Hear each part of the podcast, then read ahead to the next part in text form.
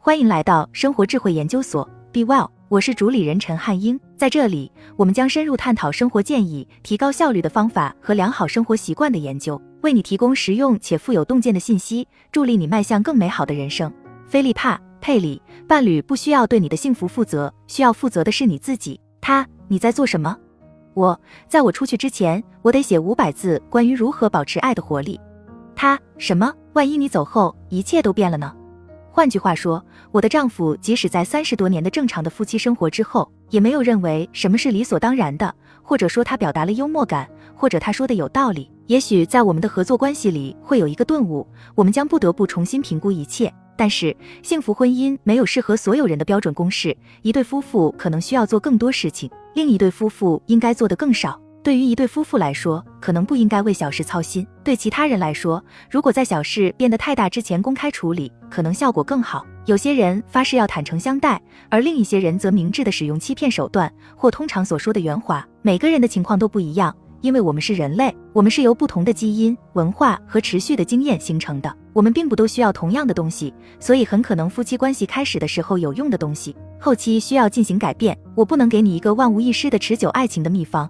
我对以下建议的普遍适用性表示怀疑，但如果其中任何一条与你产生共鸣，那么可能它是有用的。一、以相互理解为目标，而不是以赢过对方为目标。我不建议去相信一段关系会解决你的个人问题，因为如果没有解决，指责伴侣则会让你感觉不到快乐。记住，你的伴侣不对你的幸福负责，对你的幸福负责的是你自己。二，记住爱的触摸。就我个人而言，我喜欢肌肤之亲，但没有人，甚至你的伴侣，能够确切的知道你的感受和想法。你也不可能知道身为其他人是什么感受。如果有一个人知道并看到你的大部分，随着关系发展对你保持兴趣，你也对他保持好奇，然后随着时间的推移，你们的相互了解加深，我认为这就增长了亲密关系。这有利于身体亲密关系。三、相互承诺。如果你有一只脚踏入 B 计划，你就不会为 A 计划付出一切。找出你们各自想要的东西。如果你们中的任何一方没有失去理智，你们就能学会妥协，各自得到一点自己需要的东西。你找出你能忍受的东西，他找出他能忍受的东西，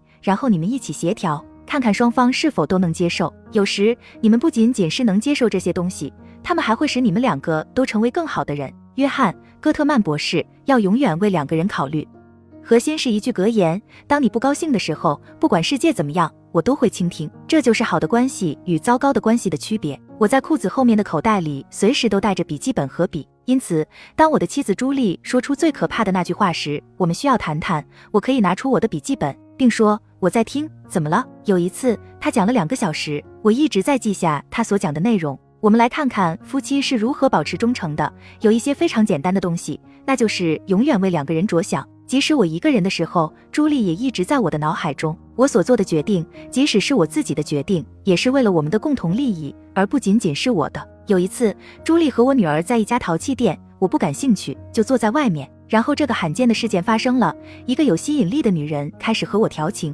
我受宠若惊，本可以乐在其中，但是为了建立信任和承诺。我说你会喜欢这个淘气店的，我的妻子和女儿都喜欢，这就是忠诚。虽然你认为与某人真正相爱时一切都会很顺利，但事实上并不一定。实际上，从一开始就有很多不确定因素。关系的开始都是为了建立信任，探究我们是否可以依赖对方。一旦建立了这种信任，我们就转向承诺的问题：你对我和我们有承诺吗？进而感受到被赋予权利，接着积极主动。一段关系是否成功，并不单单取决于偶然性。奥纳·古拉尔尼克博士，坐下来听，不要打断。无论是基于我们在流行文化中看到的关系，还是我们自己的经验，还是我们周围的人的经验，都有一个我称之为夫妻的内部课题的存在。我们每个人都带着期望进入关系，我们假设夫妻关系应该是什么样的模板，而这可能会成为一场需要协商的斗争。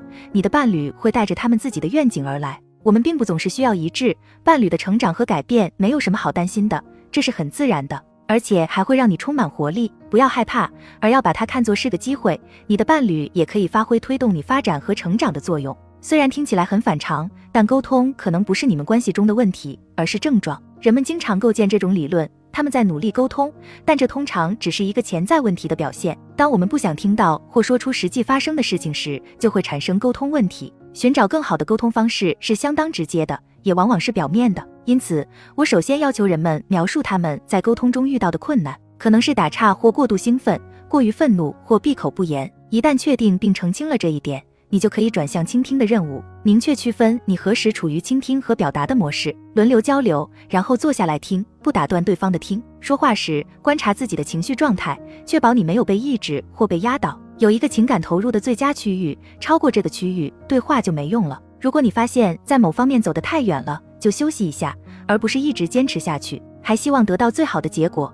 内德拉·格洛夫·塔瓦布从一开始就明确你想要什么，说明你的需求，并在早期提出问题。在约会期间，我们往往没有问对问题。我曾与许多已经结婚的夫妇交谈过，他们通常在这时才谈论他们是否想有孩子，为什么要等这么久。这些都是一开始就应该进行的对话。这些是大问题，还是我们把他们当做大问题？我们过度考虑了在日常谈话中可以谈论的内容。如果提起这些话题感觉很费劲，那就找一个自然的切入点。你看到某个名人怀孕的消息了吗？这可以开启一个关于孩子的谈话。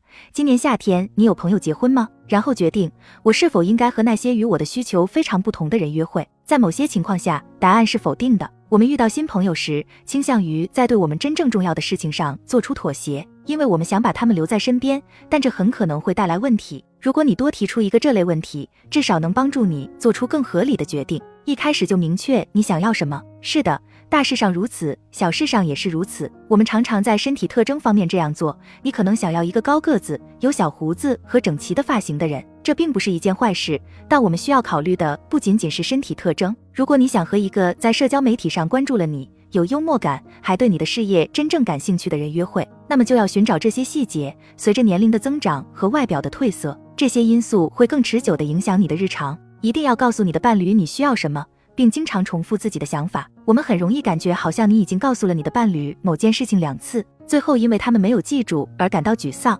而事实上，我们需要说四五次才能让他们完全理解。我可能有偏见，但去看心理治疗师确实有用。当然，不仅仅是在你们遇到危机的时候。那些做得比较好的夫妻，把心理治疗作为一种预防工具，而不是最后的手段。这不是失败，也不是承认失败，而是让专家的眼睛来指导和支持你。也许可以从家里开始。我总是建议共同阅读一本关系类的书籍，两个人都读一章，然后坐下来讨论其中的内容是如何与你们相关的。朱莉·戈特曼博士，学会如何拥有健康的冲突。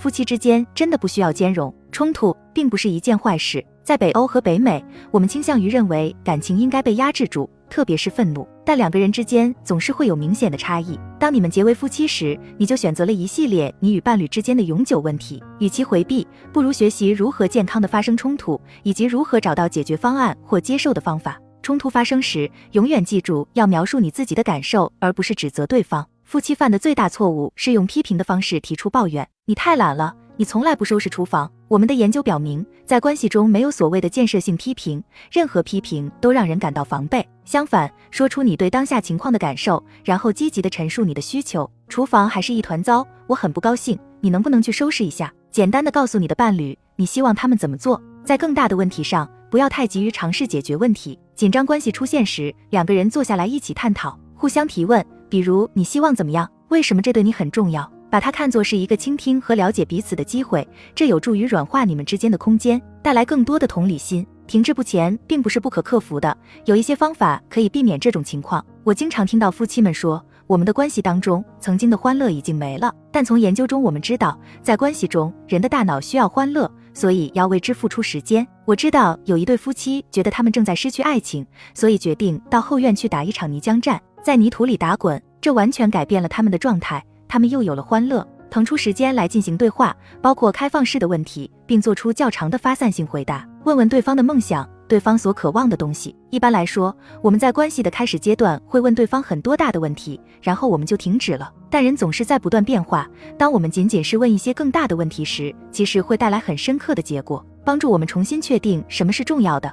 清理我们的关系，从琐碎的事项重新聚焦到更充实的东西。丹·萨维奇，你把某个人当做另一半来对待的时候，你就知道谁是你的真命天子了。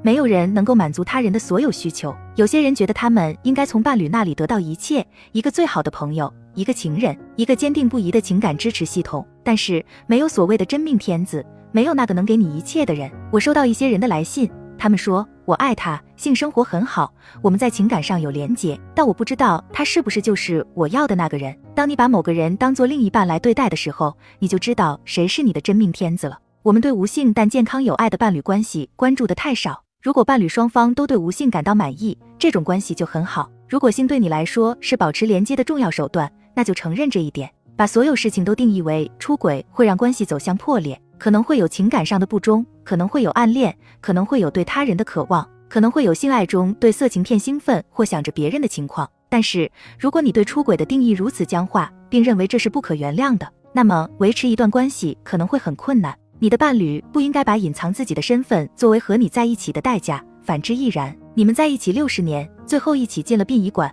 但却没有真正了解对方。这算不算成功？处于一段关系中，意味着要满足伴侣的需求，这可能让人不适应。开始和某人约会是一个缓慢的过程，要剥开层层洋葱皮，看看你们能否在一起。弄清楚你能容忍什么是很好的，弄清楚你可以庆祝什么则更好。好了，以上就是今天的分享。如果您有什么看法，欢迎在下方留言与我们交流分享。期待我们下次相遇。